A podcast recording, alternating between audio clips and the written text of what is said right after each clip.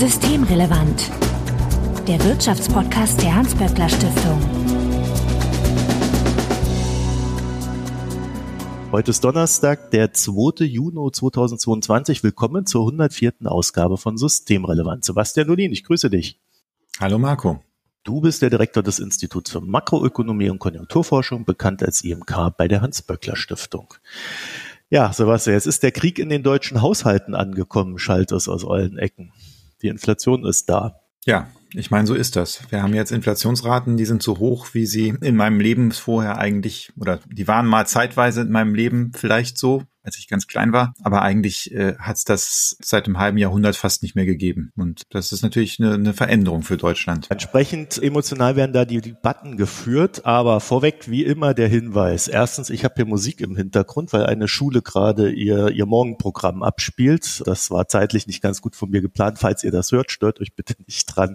Es sind nur kleine Kinder, die gerne singen. Der äh, richtige Hinweis, äh, den wir immer vorweg geben, ist, wenn ihr uns erreichen möchtet, um Ideen, Fragen oder Unmut kundzutun, dann könnt ihr uns beispielsweise auf Twitter antickern, at böckler-de oder auch per E-Mail an systemrelevant.böckler.de. Also Hinweise, Korrekturen und Anregungen bitte einfach einsenden und wir freuen uns, wenn ihr uns in einem Podcatcher eurer Wahl abonniert. Wenn ihr Twitter nutzt, könntet ihr Sebastian folgen. Ihr findet ihn dort als @sdolin, also Sebastian Dolin. Mein Name ist Marco Herak und wir wollen uns heute über diese besagte Inflation unterhalten. Vorgestern gab es Inflationszahlen. Waren die denn überhaupt schon endgültig oder war das wieder mal so eine dieser Zwischenschätzungsrechnungen, die da ständig rausgehauen werden, Sebastian? Wir beobachten wieder das, was wir schon mal besprochen hatten. Inflation wird in Deutschland mehrfach im Monat vermeldet, auch wenn es immer die gleiche Zahl ist und es gibt immer so zum Ende eines Monats die erste Schnellschätzung von des Staates und dann gibt es zwei Wochen später das endgültige Ergebnis. Normal Normalerweise ändert sich daran nichts, aber die Medien können halt zweimal berichten.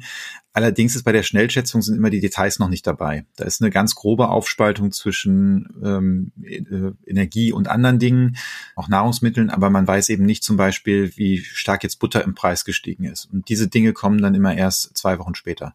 Aber manche Teile der Presse, die berichten, diese, die Headline-Zahl, also die Gesamtzahl, dann zweimal und beim zweiten Mal so, als wäre es auch eine Nachricht. Meine Prognose ist, dass man in zwei Wochen nochmal wieder sieht, dass die Inflation auf Rekordniveau war, obwohl wir das jetzt schon mal gelesen haben diese Woche. Ja, da wird mir auch ein bisschen Kürre in der Birne, ne? Wenn man dann so ständig das Gefühl hat, alle zwei Wochen äh, steigen die Preise um 8,1 Prozent, weil es da irgendwo äh, drüber berichtet wird oder 7,9 oder ich glaube 8,1 war der EU-Durchschnitt. Ne?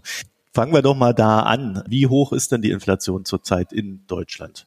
Also nachdem, wie wir das normalerweise in Deutschland messen, also der deutsche Verbraucherpreisindex, der ist um 7,9 Prozent jetzt im Mai gegenüber dem Vorjahresmonat, also gegenüber Mai 2021 gestiegen. Das ist eben schon eine ziemliche Ansage. Wenn man es jetzt misst äh, mit dem europäischen harmonisierten Verbraucherpreisindex, dann sind wir sogar bei deutlich mehr als acht Prozent für Deutschland. Achso, da gibt's dann auch noch wieder Unterschiede. Ja, da gibt's Unterschiede und der Unterschied, damit man es mal gehört hat, der liegt daran, dass die europäische Messweise selbstgenutztes Wohneigentum nicht mit einfließen lässt in diesen Index und die deutsche nationale Messart, die lässt das mit einfließen. Da wird dann gesagt, das lassen wir so einfließen, als hätte man die Wohnung gemietet. Das heißt aber, dass dann in diesem europäischen Index Wohnen einen viel kleineren Anteil ausmacht, weil eben auch die Leute alle wegfallen, die in selbstgenutztem Wohneigentum wohnen. Und da im Moment die Mieten stabilisierend für die Inflation sind, weil die nicht so steigen wie die Energiepreise und die Nahrungsmittel.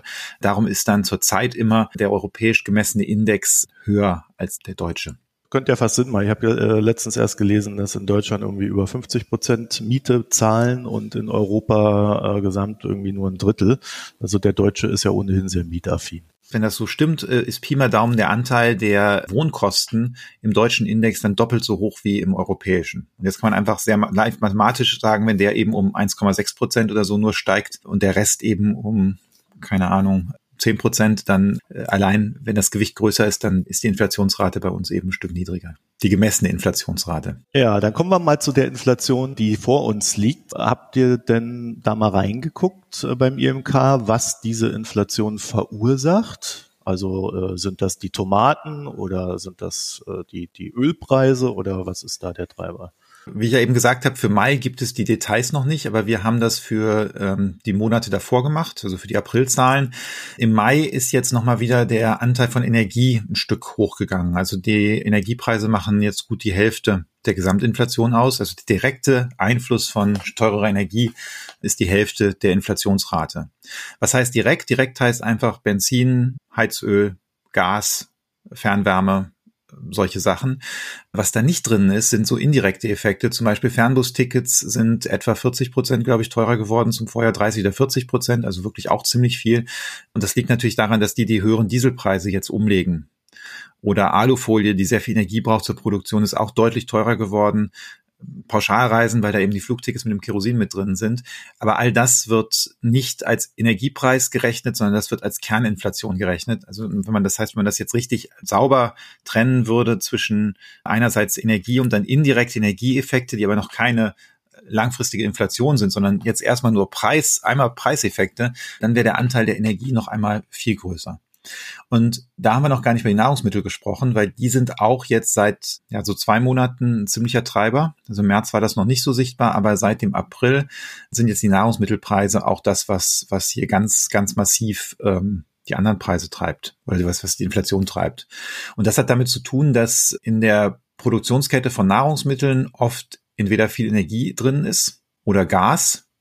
Also zum Beispiel Kunstdünger wird unter anderem aus Gas hergestellt und äh, wenn das teurer wird, dann muss der Bauer mehr für den Kunstdünger bezahlen und dann ja, steigen die Kosten von dem und der probiert es weiterzugeben und dann sind eben alle Butter, Nudeln und so Zeugs äh, wird dann teurer. Und bei Nudeln und auch bei Fleisch kommt noch dazu, dass auf dem Weltmarkt die Getreidepreise mit dem Ukraine-Krieg jetzt ganz massiv durch die Decke gegangen sind. Russland und die Ukraine gehören zu den größten Getreideexporteuren. Wenn der Weltmarktpreis da steigt, das trifft die Bäckereien, dann das, die Nudelhersteller, aber auch Fleisch- und Eierhersteller. Denn dieses Getreide, was da exportiert wird, wird ganz oft verfüttert. Es wird gar nicht so viel, zumindest bei uns nicht, in anderen Ländern ist es ein bisschen anders, aber bei uns gar nicht dann von Menschen gegessen, sondern das wird dann eben zu Futtermittel gemacht. Und das hat die Status uns schon verraten für den Mai, dass da die Lebensmittelpreise jetzt eben auch um 11,1 Prozent gestiegen sind. Das ist echt nochmal massiv stärker als zum Beispiel im Februar. Februar war 5,3 Prozent. Also diese Nahrungsmittelinflation, die hat sich jetzt einfach mal verdoppelt. Wow, das deutet ja dann schon darauf hin, dass auch eine Nachfrage aus dem Ausland nach diesen Lebensmitteln besteht, oder? Also dass da nochmal so ein zusätzlicher Preistreiber von außen dann reinkommt. Das würde ich jetzt gar nicht so sehen. Ich, Im Moment ist es, glaube ich, äh, einerseits die, die da gestiegenen Kosten, die jetzt weitergereicht werden.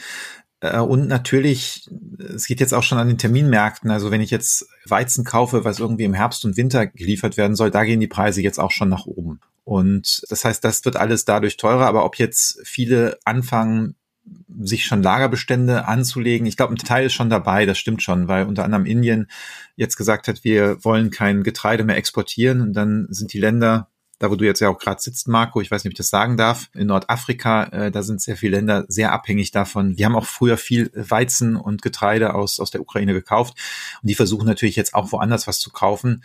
Aber es ist sehr schwierig jetzt auseinander zu dividieren, welcher Effekt ist, kommt jetzt genau woher. Ist halt so eine Gemengelage, was dann die Preise einfach da äh, treibt. Also ich sitze in Ägypten, das ist eins der am meisten getroffenen Länder, äh, was Weizen betrifft, weil sie sehr viel aus der Ukraine gekauft haben, aber auch sehr viel aus Russland kaufen. Und äh, hier ist eine ziemlich harte Inflation, die Währung wurde abgewertet und ja, dadurch, dass ja alles subventioniert ist und eine sehr hohe Armut herrscht, äh, schlägt das dann auch voll durch. Also vor allen Dingen auch erstmal in der Staatskasse und der Staat wiederum hat dann Probleme, sich zu finanzieren. Also wenn wir über Inflation in Deutschland reden, könnte ich berichten, dass das alles in Deutschland noch nicht so ganz schlimm ist. Also da gibt's noch ganz andere Szenarien. Dann hast du ja jetzt eigentlich schon gesagt, ne, dass die Nahrungsmittelpreise doch sehr stark betroffen sind. Und wenn Nahrungsmittelpreise betroffen sind, dann wissen wir eigentlich beide sofort, ohne groß nachzudenken. Es gibt Einkommensschichten, die geben wesentlich mehr für Nahrungsmittel aus. Das sind die, die niedrigeren Einkommensschichten. Und es gibt Leute, die geben weniger für Nahrung aus. Das ist, wenn man ein hohes Einkommen hat. Und kann man da eigentlich jetzt schon sagen, die Inflation betrifft natürlich alle irgendwie, aber vor allem jene, die wenig verdienen? Ja, das ist genau das Ergebnis von unserem IMK-Inflationsmonitor, den meine Kollegin Silke Tober mit mir zusammen macht und jeden Monat berechnet. Man muss dazu sagen, Silke berechnet es vor allem. Die ist unsere geldpolitische Expertin, also die guckt auch immer darauf, was die Europäische Zentralbank macht.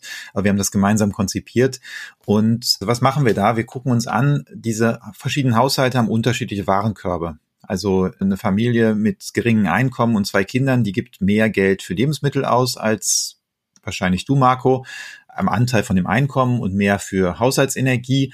Und wenn die Sachen jetzt besonders teuer werden, dann sind die mehr belastet. Diese Daten haben wir genommen und haben damit eben berechnet, wie, wie die Belastung der unterschiedlichen Gruppen sind. Und das ist ganz interessant. In den letzten Monaten sieht man jetzt, dass dieses Paar mit zwei Kindern und relativ geringem Einkommen, also wir reden hier von 2000 bis 2600 Euro netto pro Monat, da sind dann auch ein paar Transferempfängerinnen, Empfänger drin, aber es sind eben auch schon Geringverdiener, wo man ja eine Person hat mit einem durchaus auch Einkommen über dem Mindestlohn. Und diese Familien sind zurzeit am allerstärksten betroffen. Also wenn man ausrechnet, was die Inflationsrate bei denen im April war, im April war die Gesamtinflationsrate bei 7,4 Prozent, dann war das für dieses Paar mit den Kindern, für diese Familie, war die Inflation 8 Prozent und für Alleinlebende mit einem Nettoeinkommen von mehr als 5000 Euro nur 6,2 Prozent. Weil da sieht man schon einen echt großen Unterschied und wahrscheinlich unterschätzen unsere Zahlen noch mal ein bisschen den Effekt, denn was wir hier gemacht haben, ist, wir haben nur Nahrungsmittel insgesamt angeguckt. Wie viel gibt ein Haushalt für Nahrungsmittel insgesamt aus und haben das dann da einfließen lassen. Man könnte das jetzt nochmal genauer machen. Es gibt da Daten, wo, wo dann auch meinetwegen drinnen steht, wie viel gibt ein Haushalt im Durchschnitt für Eier aus und für Nudeln. Und wenn man das tun würde, was wir aber noch nicht gemacht haben, käme wahrscheinlich noch was Größeres raus, denn äh, wenn man sich anguckt, was jetzt im April die Nahrungsmittel waren, die am stärksten im Preis gestiegen sind. Ich lese da mal ein paar Sachen vor mit den Zahlen und nur zum Hintergrund, die gesamte Nahrungsmittelinflation im April lag laut Destatis bei lediglich 8,6 Prozent. Und jetzt lese ich mal so ein paar Dinge vor. Also Sonnenblumenöl, Rapsöl oder ähnliches ist um 36,7 Prozent teurer geworden als im Vorjahr. Rinderhackfleisch 31,7 Prozent, Butter 31,3 Prozent, Schweinehackfleisch immer noch um 29,6 Prozent. Grieß, Roggenmehl 25,6 Prozent, Nudeln 24,8 Prozent, Eier 24,4 Prozent, Weizenmehl immer noch um 21,4 Prozent. Und wenn man sich das jetzt anguckt, wäre mein Verdacht, dass das, dass da viele Produkte bei sind, die sich ja Geringverdienerfamilien auch dann kaufen, weil das was ist, wo man auch günstig satt von wird. Also Nudeln und Eier und Weizenmehl das ist einfach, das sind so die Basics, ne? Und Öl braucht man dann auch dazu. Wenn ich mir dagegen angucke, sind nicht alle Lebensmittel teurer geworden, sondern sind ein paar Sachen auch günstiger geworden. Also tiefgefrorene Meeresfrüchte, die sind eben günstiger als vor einem Jahr. Die sind minus 0,6 Prozent günstiger. Sekt, Prosecco, Champagner ist 1,3 Prozent günstiger. Also hier kann man schon flapsig sagen, da erkennt man schon so ein bisschen, wo die soziale Schieflage ist. Jetzt fairerweise muss man auch angeben, dass Möhren und Kohl und interessanterweise auch Paprika deutlich günstiger geworden sind als im vergangenen Jahr. Das erklärt auch so ein kleiner Nebensatz. Wir haben so eine Kiste, die wir geliefert bekommen mit Lebensmitteln und Rezepten. Und da sind jetzt ganz viele Rezepte mit Paprika zurzeit drin. das ist ja interessant. Ja.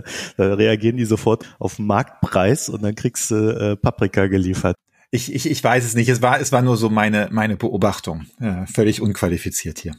Ja gut, man könnte jetzt auch zynischerweise sagen, ja, dann sollen sie doch Kuchen essen, sprich äh, Meeresfrüchte, statt den teurer werdenden Sachen. Man muss wahrscheinlich ja viel mehr Geld für Meeresfrüchte ausgeben, um damit satt zu werden, als für Eier und Nudeln, ne? Das genau, ist ja genau, das Problem. Das und dieses Problem. Geld haben eben die Geringverdienerhaushalte nicht. Und das ist halt wirklich ein ziemliches soziales Problem, dass, dass da diese Familien, und ich meine, das sind jetzt ohnehin Familien, die nicht viel haben. Wenn du mit jetzt am oberen Ende von dieser Spanne lebst, 2600 Euro netto da ist noch nicht die Miete von abgegangen.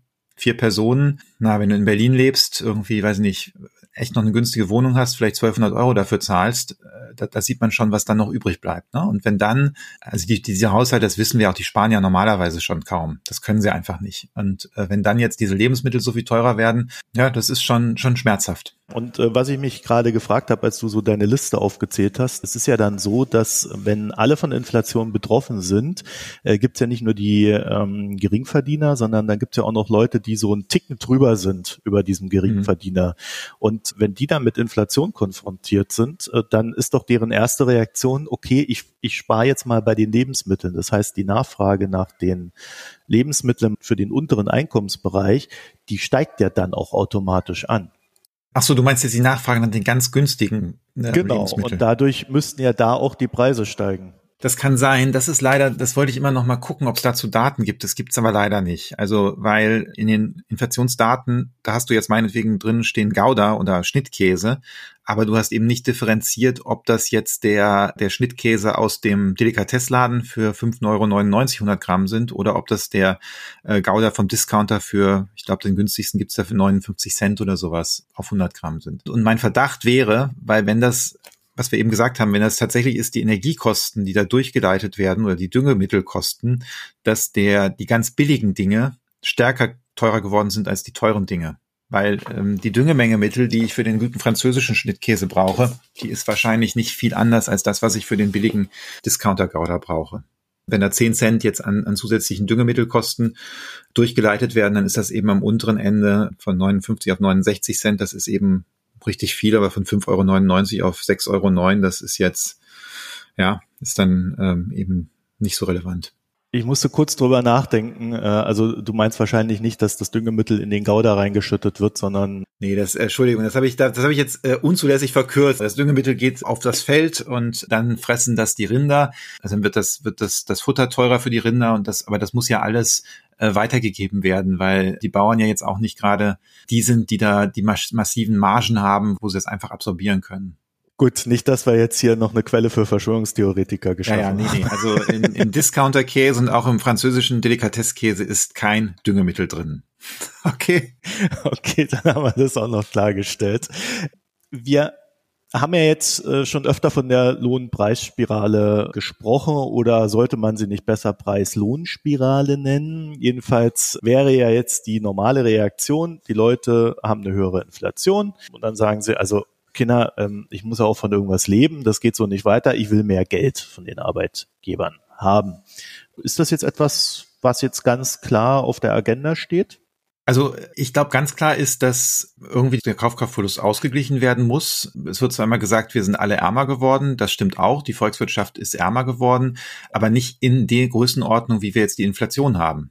Also es ist nicht so, dass, dass wir jetzt plötzlich durch die höheren Energiepreise alle 7,9 äh, Prozent weniger hätten. Man kann ja ausrechnen, wie viel das so gesamtwirtschaftlich kostet, die höhere Energie. Und das ist halt deutlich weniger. Zurzeit ist es so, dass die Unternehmen sich relativ schadlos halten, zum Teil auch Gewinne erhöhen und dass bei den Beschäftigten eben da die Kaufkraft abnimmt. Das ist natürlich auch mittelfristig ein Stabilitätsproblem für die Wirtschaft, weil du hast das eben gesagt, die Leute fangen an, irgendwo anders sich einzuschränken. Und wahrscheinlich also zumindest, ich verrate so viel schon, wir, wir haben dazu eine Umfrage gemacht, da kommen wir demnächst mit raus. Aber da sieht man eben schon, dass man nicht unbedingt bei Nahrungsmitteln als erstes spart, sondern es gibt andere Dinge, wo man zuerst spart. Und wenn das passiert, fehlt die Nachfrage und die Gefahr ist auch, dass die Wirtschaft in die Rezession abgleitet. Das heißt, man muss da schon Kaufkraft stabilisieren. Jetzt ist die Frage, wie das am besten gelingt. Und wir haben ja in Deutschland üblicherweise auch Tarifverträge in, in vielen Branchen und äh, die werden dann immer wieder verhandelt. Aber ehrlich gesagt, ist es relativ unrealistisch, dass wir jetzt kurzfristig gesamtwirtschaftlich sehen, dass durch Lohnerhöhungen diese Kaufkraftverluste wettgemacht werden könnten. Also wir haben ein paar Forderungen, die jetzt auch da äh, am oberen Ende oder knapp über dieser Inflationsrate liegen. Aber Forderungen sind ja keine Abschlüsse und das sind dann auch nur einzelne Branchen. Also für die breite Masse wird es nicht gelingen, über die Löhne äh, das jetzt kurzfristig auszugleichen. Jetzt, wenn man gesamtwirtschaftlich drauf gucken würde, wäre das natürlich auch ein gewisses Problem, wenn, also wenn, wenn das wirklich in der breiten, wenn jetzt versucht würde, meinetwegen alle Löhne kurzfristig um zehn Prozent zu erhöhen, das würde schon den Kostendruck bei den Unternehmen erhöhen. Und dann ist die Frage, was passiert? Wenn die Lage so ist, dass sie die Kosten weitergeben können, dann würden sie die Preise erhöhen und dann wäre nicht ganz klar, ob am Ende, was da am Ende wirklich unterm Strich besser geworden ist. Hinzu kommt, dass dann möglicherweise die Europäische Zentralbank auch sagt, na, also das wird uns jetzt doch zu heiß und wir erhöhen die Zinsen nochmal richtig kräftig, drücken die Wirtschaft in eine Rezession, damit die Unternehmen die Preise nicht weitergeben, Kosten nicht weitergeben können. Und dann wären wir eigentlich in einer ziemlich schlechten Situation. Dann hätten wir so ein, eine Rezession auf diese Inflationsraten noch drauf. Aber ehrlich gesagt, das halte ich für, zumindest in Deutschland zurzeit, für keine, keine Gefahr, weil eben, ja, es ist nicht absehbar, dass die Löhne in der Form jetzt steigen würden. Es wird gar nicht so viel verhandelt dieses Jahr. Da kommen dann ein paar Verhandlungen nächstes Jahr, aber jetzt ganz kurzfristig passiert da nichts. Wir hatten ja einmal auch hier schon mal als Gast äh, Isabella M. Weber. Die hat ja auch die These für die USA aufgemacht, ähm, dass auch Unternehmensgewinne ein Preistreiber sind. Hat man dazu Indikationen für Deutschland? Wir haben uns das gestern angeguckt im IMK. Wir sitzen ja gerade an unserer neuen Prognose und es ist etwas schwierig, das zurzeit zu sehen, weil also in den gesamtwirtschaftlichen Daten haben wir jetzt die ersten Daten für das erste Quartal aber die sind normalerweise sehr, sehr revisionsanfällig und es gibt da keine guten Zahlen zu den gesamtwirtschaftlichen Profiten. Auf europäischer Ebene gibt es so ein paar Zahlen, wo man sagen könnte, ja, im, im zweiten Halbjahr 2021 kommt da schon ein gewisser Preisdruck von den Gewinnen, aber es ist jetzt unklar, wie viel davon einfach eine normale Erholung nach Corona ist und wie viel jetzt wirklich da ein Preisdruck ist. Ich würde da Isabella zustimmen, es ist denkbar, dass das kommt. Wir haben aber zurzeit für Europa da noch nicht ausreichend empirische Evidenz für. Und bevor man an Lebensmitteln spart, kann man natürlich auch noch an Sachen wie Fahrradkauf, Reparaturen, die man aufschiebt, Fitnessstudio, das man nicht nutzt, Kulturveranstaltungen und so weiter sparen. Ne? Also es gibt da noch so eine ganze Range an Sachen, die vorgelagert sind, wenn man sie denn vorher überhaupt genutzt hat. Genau, und wie gesagt, dazu wird es demnächst äh, von uns mehr Details geben, dann können wir vielleicht noch eine, eine extra Folge dazu machen. Sehr schön, da freue ich mich schon drauf. Und mit dieser Lohnfrage, über die wir gerade gesprochen haben, da ist ja auch unmittelbar mit verknüpft, dass die Bundesregierung äh, zumindest theoretisch äh, Entlastungspakete geschnürt hat, die jetzt äh, den Menschen helfen sollen, die Inflation zu bewältigen. Ja, aber ich würde ja auch jetzt erstmal mich an einem Wort, was du gesagt hast, stoßen. Also du hast gesagt, äh, theoretisch das ist ja nicht nur theoretisch, das ist ja inzwischen durch Bundesrat und Bundestag durch. Nee, ich meinte das auch nur in dem Sinne, das Paket selbst theoretisch hilft. Weil die Frage ist ja, hilft es denn jetzt, diese Inflation zu bewältigen? Und äh, wem hilft es dann vielleicht mehr oder weniger? Wir hatten dazu ja, glaube ich, sogar schon mal eine Folge gemacht, ne, zu den Entlastungspaketen, wenn ich mich richtig erinnere. Ja, wir haben das grundsätzlich mal erklärt. Genau. Ja. Ich wollte jetzt nur die Hörerinnen und Hörer darauf verweisen, weil wir da sehr im Detail da reingegangen sind. Von daher würde ich das jetzt sehr kurz machen oder kurz zusammenfassen nochmal. Diese Pakete haben ja so verschiedene Instrumente da drin. Eins der wichtigsten sind so Einmalzahlungen, Energiepauschalen, die alle Erwerbstätigen bekommen und ein Kinderbonus. Der Kinderbonus wird jetzt irgendwann Juni, Juli ausgezahlt und der Energiebonus, äh, die Energiepreispauschale dann im September. Und das hilft schon, das entlastet schon ziemlich deutlich, das haben wir auch gezeigt und insbesondere für so Familien, von denen wir eben geredet haben, 2000 bis 2600 Euro, wenn da beide jetzt erwerbstätig sind, dann kriegen beide diese 300 Euro und dann kriegen die Kinder noch, noch, noch ihren Kinderbonus und das Ganze äh, wird auch nicht versteuert bei diesen Haushalten. Und das heißt, das ist wirklich eine, schon eine spürbare Entlastung. Spürbar heißt aber auch, dass selbst in diesen Haushalten ist nicht alles entlastet. Wir hatten damals geguckt und hatten gesagt, es äh, entlastet den, die zusätzlichen Energiekosten für dieses Jahr, die wir erwarten, etwa um 90 Prozent bei dieser speziellen Familie. Bei anderen Familienkonstellationen sieht das anders aus. Also wenn da nur ein Erwerbstätiger ist, dann ist das schon deutlich weniger. Und bei den äh, Besserverdienenden ist es noch mal weniger und ganz wenig ist es bei den Rentnerinnen und Rentnern, weil die diese Prämie nicht bekommen. Es gibt noch ein paar andere Elemente da drin und diese Tage ist ja vor allem dieser Tankrabatt diskutiert worden. Äh, und äh, man muss ja zu diesen, zu diesen Pauschalzahlungen sagen, die helfen ja nicht, die Inflation zu bekämpfen. Die helfen zwar, die Folgen der Inflation zu bekämpfen, aber nicht die Inflation selber. Die Inflation ist ja immer noch da, nur die Leute kriegen dann eben Geld, dass sie das besser handeln können. Bei dem Tankrabatt werden ja nicht nur die Familien entlastet, sondern das drückt tatsächlich dann auch ein bisschen die Inflationsrate, weil auch gemessen die Preise dann nicht so stark gestiegen sind, wie das, wie das sonst der Fall gewesen wäre. Er, erklär mir das mal mit dem Tankrabatt. Da gab es irgendwie mehrere Modelle. Ich kann überhaupt nicht mehr folgen, was jetzt irgendwie wie umgesetzt wurde. Es ist jetzt so, dass sie die Energiesteuern auf Benzin, Super und Diesel gesenkt haben. Und zwar auf das niedrigstmögliche Niveau, was von der EU vorgegeben ist. Und darum ist es bei Benzin pro Liter um etwa 30 Cent gesenkt worden und bei Diesel ist es deutlich weniger, ich glaube so knapp 10 Cent oder sowas. Und für drei Monate ist eben dieser Steuersatz jetzt geringer. Das bedeutet natürlich, wenn die Tankstellen und die Mineralölkonzerne das weitergeben, da können wir vielleicht auch gleich kurz diskutieren, was man da bislang gesehen hat, dann ist das Benzin einfach billiger, als es sonst der Fall gewesen wäre in dieser Zeit. Und das heißt, dass die Leute, die da tanken, weniger bezahlen. Das entlastet die. Und gleichzeitig, weil dieser Benzinpreis in die gemessene Inflationsrate eingeht, wird die jetzt die nächsten drei Monate etwas niedriger ausfallen, als es sonst der Fall gewesen wäre. Ökonomen vergleichen ja immer gegenüber dieser Situation ohne eine Maßnahme. Es kann natürlich sein, dass irgendwas anderes jetzt passiert, Gaslieferstopp oder sowas, und der Gaspreis durch die Decke geht und dann ist das ausgeglichen, aber grundsätzlich erstmal dämpft das ein bisschen die Inflation. Ja, gleichzeitig hat man ja dieses 9-Euro-Ticket gemacht. Das müsste dann auch mhm. die Inflation dämpfen. Und dann haben wir, das haben wir doch bei der Mehrwertsteuersenkung letztes Mal gelernt. Das ist überhaupt nicht vermittelbar, dass dann die Inflation dann wieder ansteigt hinten ran. Genau, das wird natürlich jetzt passieren, dass die Inflationsrate, wenn sich jetzt nicht dann der Ukraine-Krieg bis dahin aufgelöst hat und die Weltenergielage massiv entspannt hat, wovon ich jetzt nicht ausgehen würde. Aber klar, also zum 1. September dürfen wir einen Anstieg der Inflationsraten sehen. Und, und dieser Tankrabatt, ist das äh, eine sinnvolle Geschichte? Also die senkt die Inflation, das sieht erstmal gut aus in der Statistik. Der Autofahrer freut sich sicherlich auch. Ähm, findet das denn Wohlwollen? Ja, ich meine, Ökonomen haben da jetzt ja schon sich sehr drüber aufgeregt. Es hat schon ein Problem, weil wir ja im Grunde ein bestimmtes Preissignal jetzt rausnehmen aus dem Markt. Es wird jetzt eben günstiger und eigentlich wollen wir ja, dass weniger gefahren wird, auch weil, weil man die gesamtwirtschaftliche Nachfrage nach Benzin und Öl senken möchte. Insgesamt sehe ich es nicht ganz so skeptisch wie einige meiner Kolleginnen und Kollegen. Es gibt ja mehrere Argumente. Ein Argument ist, dass es für die Klimawende ein falsches Signal sendet.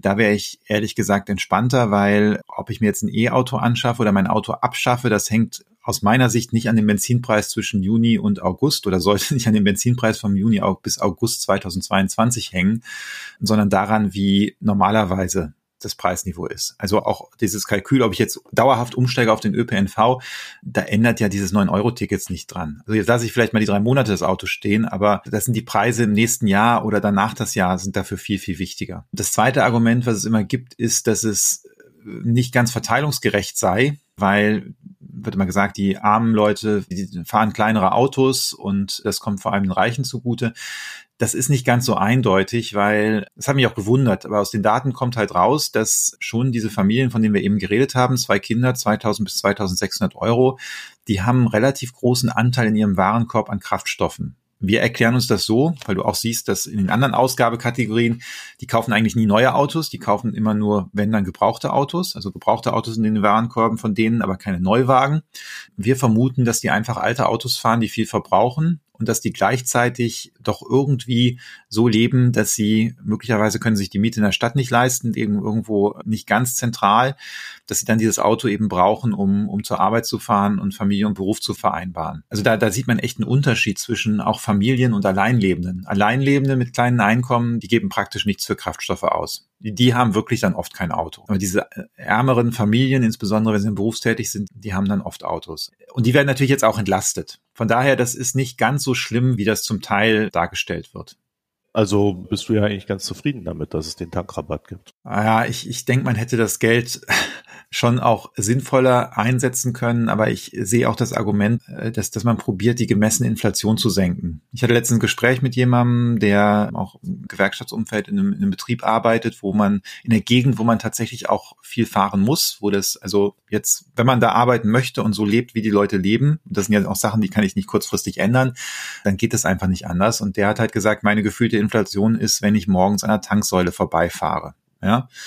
Und ist ja auch nicht ganz von der Hand zu weisen. Das sind Sachen, die die Leute gefühlt brauchen. Das macht ihr Leben massiv schwerer, wenn, wenn sie das plötzlich nicht mehr bezahlen können. Und es ist ein Preis, den sie dauernd sehen und häufiger bezahlen. Das ist was anderes als der Preis für eine Waschmaschine, den du vielleicht alle sieben, acht, zehn Jahre bezahlen musst oder deine Miete. Ja, Miete ist natürlich auch immer ein Problem, aber es ist halt was, was, was dir ganz, ganz präsent ist. Und dass das, was mit Inflationserwartungen zu tun hat oder mit gefühlter Inflation, das finde ich nicht unplausibel. Und wenn man das jetzt dann äh, dämpfen möchte, dann machen gewisse Preiseingriffe schon sind schon nicht ganz falsch. Beim Tankrabatt kommt noch ein Problem dazu, das möchte ich auch erwähnen. Die Frage ist ja, wie viel überhaupt weitergegeben wird an die Verbraucherinnen und Verbraucher. Die Tankstellenbetreiber sind ja nicht verpflichtet, diese niedrigere Steuer weiterzugeben, sondern da gibt es auch Anzeichen zu, die Preise vor der Steuersenkung sind erstmal gestiegen und dann haben sie die zwar in der Nacht runtergenommen, aber die Margen im Benzinbereich scheinen jetzt immer noch relativ hoch zu sein zurzeit.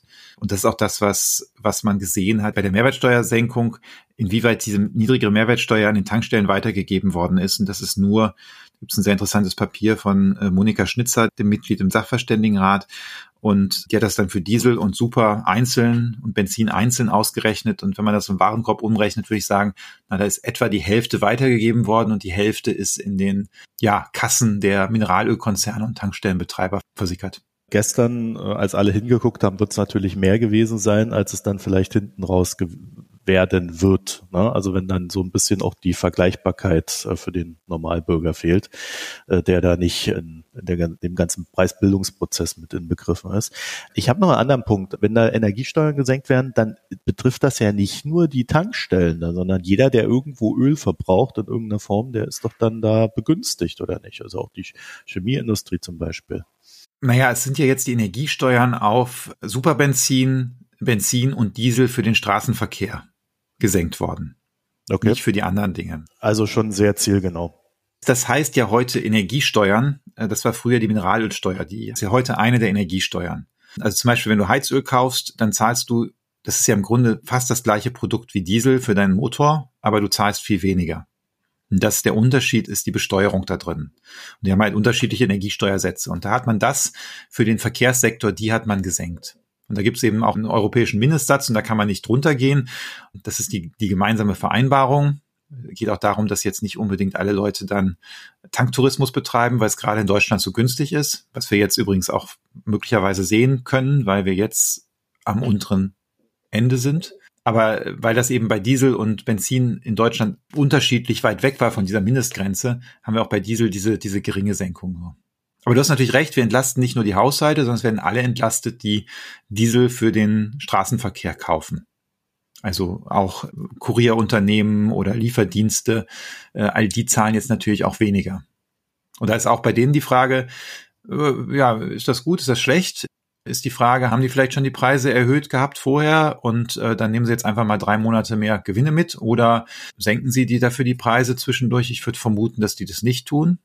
Vielleicht lassen sie eine, eine Preiserhöhung aus, weiß ich aber nicht. Und, und, das ist eben auch, das ist also nicht, das sind ja nicht nur Privathaushalte. Gerade Diesel wird viel vom Gewerbesektor getankt.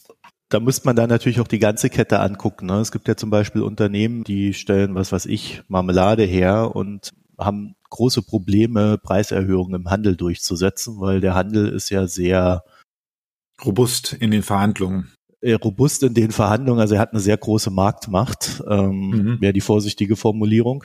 Und diese Unternehmen haben es dann sehr schwer, gerade wenn sie nicht so groß sind wie zum Beispiel eine Coca-Cola oder so, die einfach dann sagt, oh, dann habt ihr uns halt nicht und die anderen haben's. Also wenn keine starke Marke dahinter steht, die freuen sich natürlich über jeden Cent, weil sie es in, gerade in diesen Preisverhandlungen sehr, sehr schwer haben.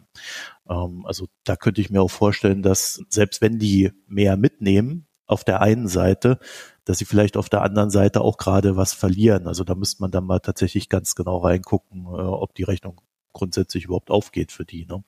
Ja. Ich hätte dann alle Themen durch. Hast du noch was? Nö, ich glaube, wir haben auch soweit alles. Ich denke, wir werden über das Thema nochmal weiter sprechen. Alle zwei Wochen kommen ja Zahlen. da können wir uns dann über genau. die Inflation ausführlich Wir veröffentlichen ja auch äh, einmal im Monat den IMK-Inflationsmonitor. Also wer ihn noch nicht kennt, ist bei uns runterzuladen unter äh, imk- böckler.de, Böckler mit OE. Und dann äh, kann man auf ähm, Veröffentlichungen, und das, äh, die werden als Policy Briefs bei uns veröffentlicht, gucken. Jeden Monat ist so eine schöne Grafik drin, die zeigt, wie welcher Haushalt mit welcher Inflationsrate der belastet wird. Und äh, den Link zum IMK haben wir auch in den Show Notes. Sebastian Dulin, ich danke dir für das Gespräch. Danke, Marco, für die Moderation.